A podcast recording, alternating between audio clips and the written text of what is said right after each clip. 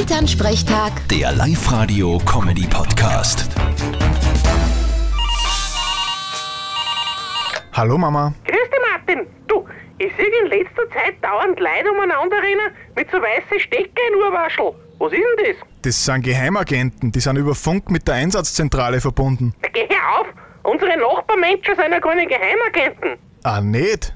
Na Mama, das sind Kopfhörer. Aha, so schauen die jetzt aus. Die haben ja gar keine Kabeln dran. Eh nicht, die gingen über Bluetooth.